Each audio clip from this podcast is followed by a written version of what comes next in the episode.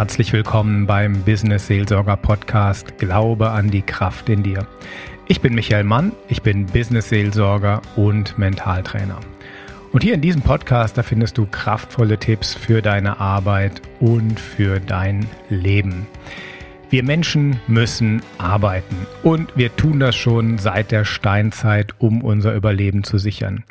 Aber wenn man das vergleicht äh, mit dem Job, den wir heute machen im Büro oder in Fabriken, dann hat sich da doch einiges geändert. Heute befinden wir uns eigentlich kontinuierlich in so einem Zustand der Zerrissenheit. Auf der einen Seite ist Arbeit wirklich eine Quelle der Freude. Viele Menschen sagen, hey, mein Job macht mir Spaß und meine Arbeit ist sinnstiftend. Aber auf der anderen Seite wissen wir auch, dass Arbeit ganz wesentlich dazu beiträgt, dass Menschen unglücklich sind und dass Arbeit auch krank machen kann. Wir haben heute nicht mehr ganz so schlimm die Zeiten wie damals, als das Farm für Industrie und Wirtschaft gegründet wurde oder noch weiter zurück in dem, zu Beginn der Industrialisierung, da waren 80 Stunden die Woche für einen Hungerlohn gar nicht so selten. Aber heute lauern andere Fallstricke an jeder Ecke. Und zwar Multitasking, Dauerstress, Dauerdruck, diese Unsicherheit am Arbeitsplatz oder auch Burnout. Die gute Nachricht möchte ich aber jetzt gleich am Anfang sagen, der Schritt dahin, die Arbeit an unsere menschlichen Bedürfnisse anzupassen, der ist gar nicht so groß. Wir müssen nur gucken, wie Menschen funktionieren, was uns in unserem Job gut tut und was wir besser ändern. Gehen wir mal zurück in die griechische Antike. Die Arbeit hat auch die berühmten Denker wie Aristoteles und Cicero schon beschäftigt. Und zwar haben die beiden gesagt, also Arbeit ist nur dann würdig, wenn sie aus freien Stücken gemacht wird. Das ist aus heutiger Sicht ein bisschen arrogant. Und sie fanden es auch nicht gut, wenn man allein wegen des Geldes arbeitet.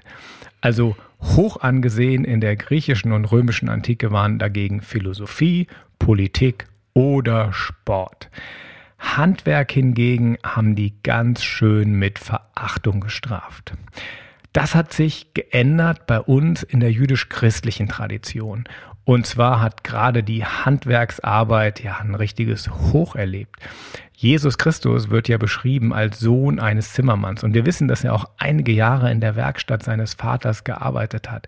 Das hat einen sehr großen Einfluss auf unser Verständnis von Arbeit gehabt. Aber im Neuen Testament hat man auch gegen rein profitgetriebene Arbeit eher schlecht gesprochen. Da heißt es zum Beispiel, ihr sollt nicht Schätze sammeln auf Erden, wo sie Motten und Rost fressen. Allerdings muss man dazu sagen, das ist die Wirkung der Bibel. Wenn ihr mal genau reinschaut, dann seht ihr, dass da ein sehr, sehr viel differenziertes Bild gezeichnet wird. Da gibt es zum Beispiel Josef. Josef im Alten Testament, der macht eine Bilderbuchkarriere als Verwaltungsmann am Hof des Pharaos und der wird hoch gelobt. Oder die Erzväter, Jakob oder Isaak oder auch Abraham, das sind Besitzer von riesengroßen Herden, die haben viele Angestellte und viele Bedienstete, also auch da wird der Reichtum doch eher geschätzt. Oder man denke an Salomon, ein König, der für seinen Reichtum und für seine Weisheit gerühmt wurde. Aber diese Figuren haben uns nicht wirklich geprägt. Schauen wir mal weiter, was wirklich passiert ist. Oder wenn wir zusammen ins Mittelalter reinschauen, dann sind da zwei Mönche sehr, sehr stark, die unser Denken im europäischen Mittelalter geprägt haben. Und zwar ist das Thomas von Aquin und der Mystiker Meister Eckhart. Die haben von der Vita Contemplativa und von der Vita Activa gesprochen. Die Vita Contemplativa, das ist Meditation, Achtsamkeit, geistige Hinwendung zu Gott. Und dann gab es die Vita Activa, die körperliche Arbeit. Also da war schon so eine Balance zwischen körperlicher Arbeit und geistiger, ja, nicht Arbeit, Hinwendung. Bei den beiden war eher so, dass man die konzentrierte, die, die Vita Contemplativa ein bisschen höher eingeschätzt hat, weil sie auch gemerkt haben, hey, die Leute messen dieser handwerklichen Arbeit ein bisschen zu viel bei der, wir wollen eine Balance reinbringen. Ein bisschen weiter, ein paar Jahrhunderte später, als dann der Protestantismus aufkam, das war so ungefähr ab dem 16. Jahrhundert, da sind nochmal ganz andere Thesen entstanden. Und zwar hat Luther gesagt, der Mensch ist zur Arbeit geboren wie der Vogel zum Fliegen. Das heißt, die Protestanten haben uns gelehrt, jeder Mann und jede Frau sollte in der Lage sein, durch Arbeit, ob körperliche oder geistige, sein Glück zu schmieden. Ihr kennt schon die Begriffe, das Glück zu schmieden. Das hat so ein bisschen was damit zu tun, was wir heute in den USA ganz, ganz stark ausgeprägt haben. Und so ist es auch. Dieses, dieser pflichtbewusste Lebensstil, der ja nicht ganz so genussorientiert ist, der hat sich auch bis heute vor allem in den USA fortgesetzt und prägt natürlich auch unser Denken bis heute. Wenn wir jetzt mal zurückschauen, nochmal 12.000 Jahre zurückdrehen, vorher waren die Menschen Jäger und Sammler und plötzlich kam der Ackerbau auf. Das war eine riesige Revolution, die das Leben der Menschen total auf den Kopf gestellt hat. Und dann gab es vor 200 Jahren nochmal so eine Revolution, und zwar die Industrialisierung. Also man muss sich das vorstellen, plötzlich wurde die Gesellschaft komplett umgekrempelt. Vor 250 Jahren, da war es so, dass hier bei uns in den Breiten 90 Prozent der Menschen einfach in der Landwirtschaft waren. Und plötzlich wurden Fabriken aus dem Boden gestampft, es standen, entstanden Städte, es standen, entstanden Ballungsräume. Die Menschen sind in die Fabriken gekommen, haben ihr Glück gesucht. Was sie da aber gefunden haben, war mehr oder weniger Ausbeutung, Armut und ziemlich viel Not. Der Lohn war gering, das reichte damals kaum zum Überleben und es waren Arbeitsstunden oder Arbeitswochen, die ungefähr so 80 Stunden pro Woche Arbeit waren. Das war gang und gäbe. Wir kennen alle äh, Kinderarbeit und dass am Ende viele Menschen auch wirklich schwerwiegende geistige und körperliche Folgeschäden hatten. Es gab dann ganz viele Arbeiterbewegungen, es gab Streiks, es gab Aufstände und das hat dann dazu geführt, dass das wirklich verbessert wurde. Es wurde dann das Krankensystem eingeführt, Rentenversicherung wurde eingeführt. Man hat die Arbeitszeit dann auf ungefähr 50, 55 Stunden reduziert und Kinderarbeit ist seitdem auch verboten wenn man schaut, dann hat sich danach was entwickelt, was ja wie, wie, so, eine, wie so eine gewisse Stabilität im Arbeitsleben bezeichnet werden kann. Auf der einen Seite sind das die starren Hierarchien mit Anweisungsketten, mit Disziplin, da ist Pflicht ganz, ganz wichtig und natürlich Gehorsam. Und das ist so geblieben bis in die 1980er Jahre. Und auf der anderen Seite, was positiv war, hat ähm, haben die Unternehmen bis in diese Zeit hinein ihren Mitarbeitern Sicherheit gegeben, Fürsorge gegeben. Es gab guten Lohn, es gab faire Arbeitszeiten, man hatte Renten, man hatte Betriebsrenten und der Arbeitsplatz war irgendwo sicher. Es war so ein recht kompaktes, hartes Gebäude, wo man sich einfügen musste, wo aber eine gewisse Stabilität war. Das hat sich aber geändert. Und zwar durch die Finanzmärkte. Ab den 1980er Jahren haben Investoren und ähm, Leute, die viel Geld ähm, hatten, haben immer mehr Einfluss bekommen auf die Unternehmen, die sie investieren. Und der Einfluss war nicht immer gut. Man hat also versucht, irgendwie den Aktienkurs hochzutreiben. Und das hat man gemacht durch Umstrukturierung. Man hat Leute entlassen, man hat outgesourced, man hat irgendwie geguckt, dass man billigere Arbeitskräfte reinholt. Also man hat alles getan, von man dachte, dass es gut für die Börse, gut für den Aktienkurs ist. Für die Unternehmen war das nicht immer wirklich ideal und sinnvoll und auf lange Sicht, sagen heute viele, war es wahrscheinlich sogar schädlich. Aber wo stehen wir heute? Wir stehen heute in einer Situation, dass die Dauerbeschäftigung immer mehr abnimmt. Es gibt immer mehr befristete Verträge, immer mehr Praktika, so Zeitarbeit, Teilzeitarbeit, Teilzeitstellen nimmt immer mehr zu. Das ist eine gewisse Flexibilität, das ist auch ganz schön. Aber Sicherheit und Fürsorge nimmt dann doch bei einigen Unternehmen ab. Und je nachdem, wo man hinschaut, dann ist es so, dass es eigentlich einen ständigen Leistungsdruck gibt. Was hat das für Folgen? Also auf der einen Seite natürlich langjährige kollegiale Bindungen, die, die plötzlich wegbrechen, weil ich ja ständig irgendwo in neuen Betrieben bin, mich mit neuen Menschen irgendwie arrangieren muss. Wenn ich also auf die Arbeit schaue, dann habe ich so, ja, so eine Medaille mit zwei Seiten oder vielleicht ein zweiseitiges Schwert. Auf der einen Seite ist Arbeit natürlich absolut genial, weil es sichert uns allen das Überleben. Und viele empfinden Arbeit auch wirklich als Glück. Also Arbeit ist toll, das macht Spaß, weil ich bin mit anderen Menschen zusammen. Ich kriege ein Feedback, also ein positives hoffentlich, Wertschätzung, ich kriege Anerkennung und wir definieren uns ja über unsere Arbeit. Arbeit ist was Sinnstiftendes. Wenn ich einen Job habe, wo ich was Gutes tue, und das ist ja irgendwo in den allermeisten Jobs wirklich der Fall, dann stiftet das Sinn und das macht Spaß und das bringt Glück. Auf der anderen Seite ist es aber heute so, dass die schwere Last nicht mehr ist, ich muss 80 Stunden in der Fabrik arbeiten und Knochenarbeit machen, aber was wir haben ist Stress durch Überforderung. Wir haben dann doch an einigen Orten, je nachdem, wo man guckt, relativ viel Ausbeutung und je nachdem, wie das Arbeitsklima ist, ist es relativ feindlich.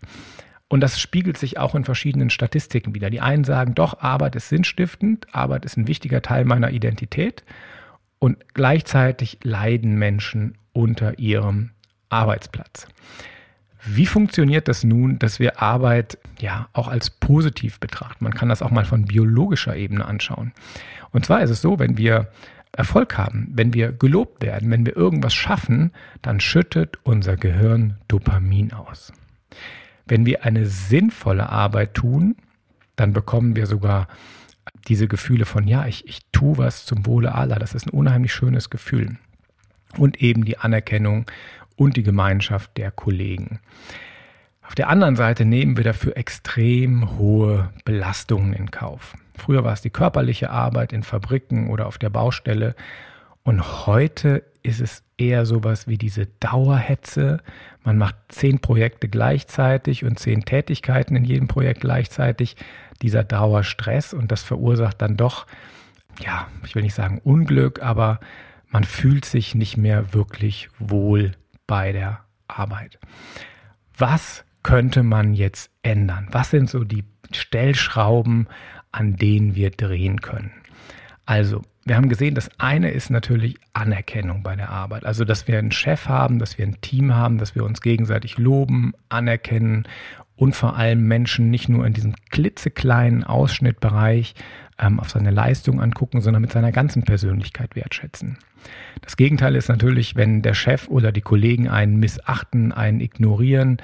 Das geht dann schon so Richtung Mobbing und das ist natürlich das, was wir auf jeden Fall vermeiden wollen. Interessanterweise ist eine Sache ein alter Wert, der in der Arbeitswelt immer mehr an Bedeutung bringt. Man nennt das Empathie. Das klassische biblische Wort dafür ist Nächstenliebe. Empathie heißt, ich kann mit dem anderen mitfühlen.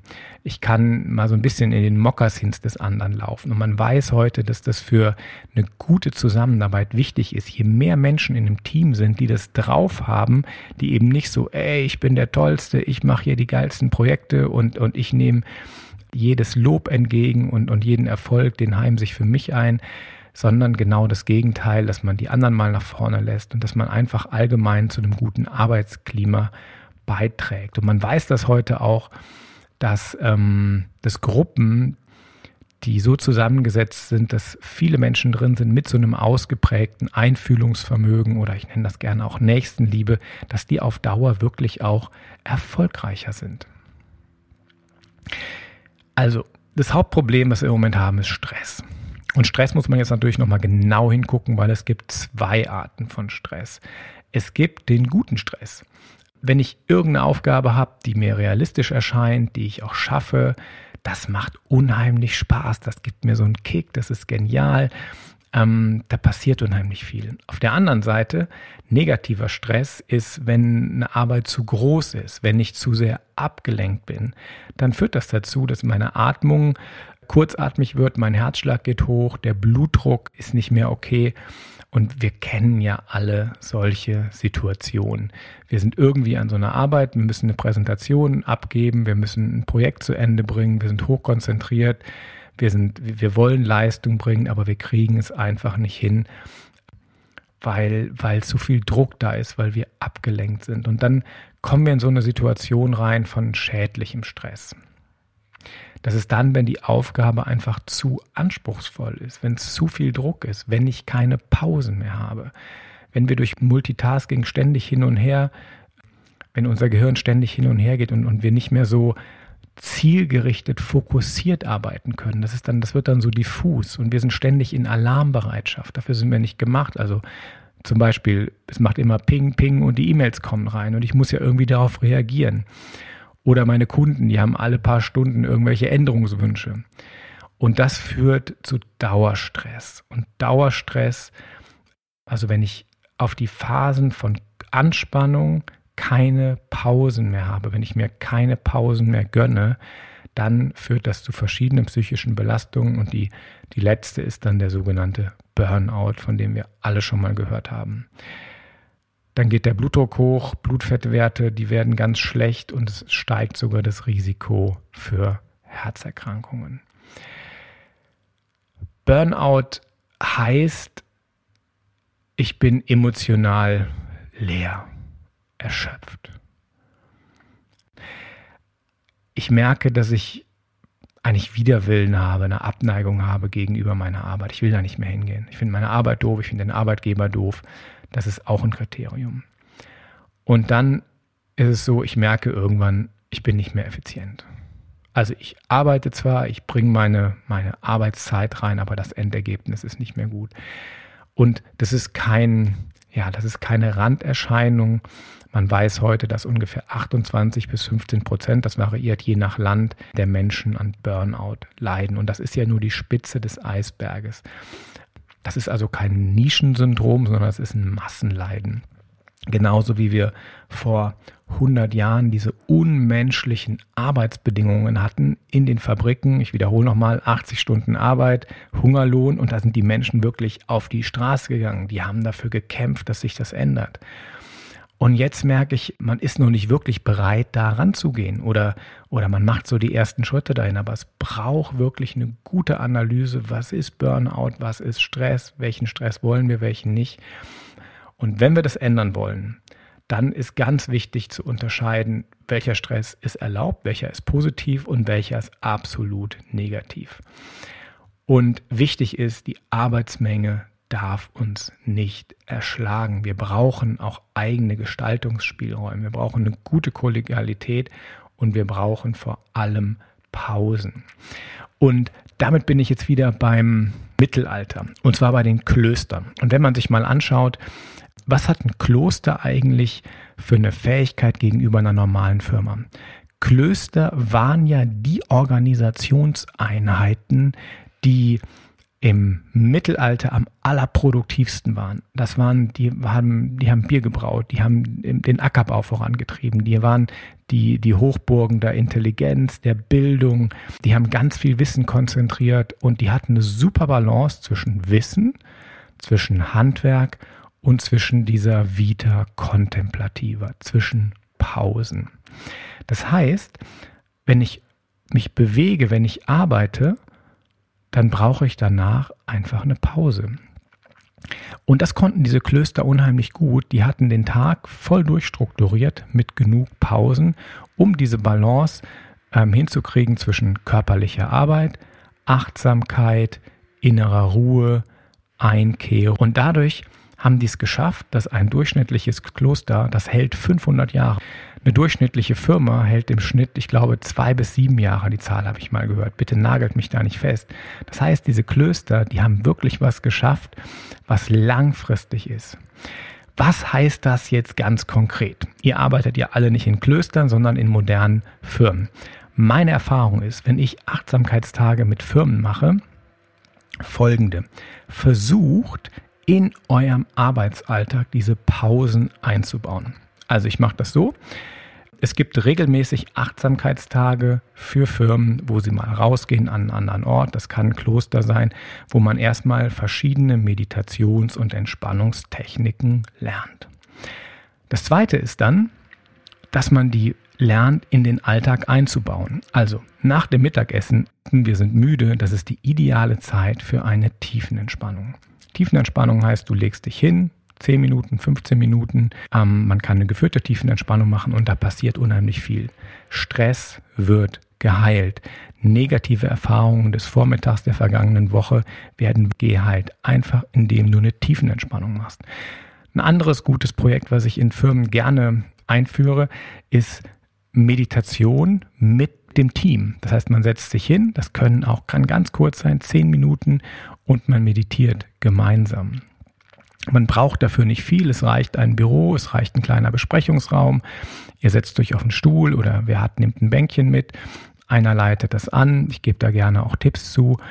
Und da passiert unheimlich viel. Wir sind ja die ganze Zeit auf Vollgas und plötzlich kommen wir wieder runter. Wir müssen immer wieder diesen Wechsel irgendwo hinkriegen zwischen Vita aktiver und Vita kontemplativer. Wer weiß das? Wer macht das vor? Ich mache ein Beispiel, und zwar Leistungssportler.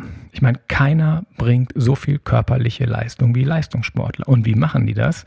Die trainieren hart, die sind hart in den Wettkämpfen, aber bei denen besteht ein großer Teil aus Pause.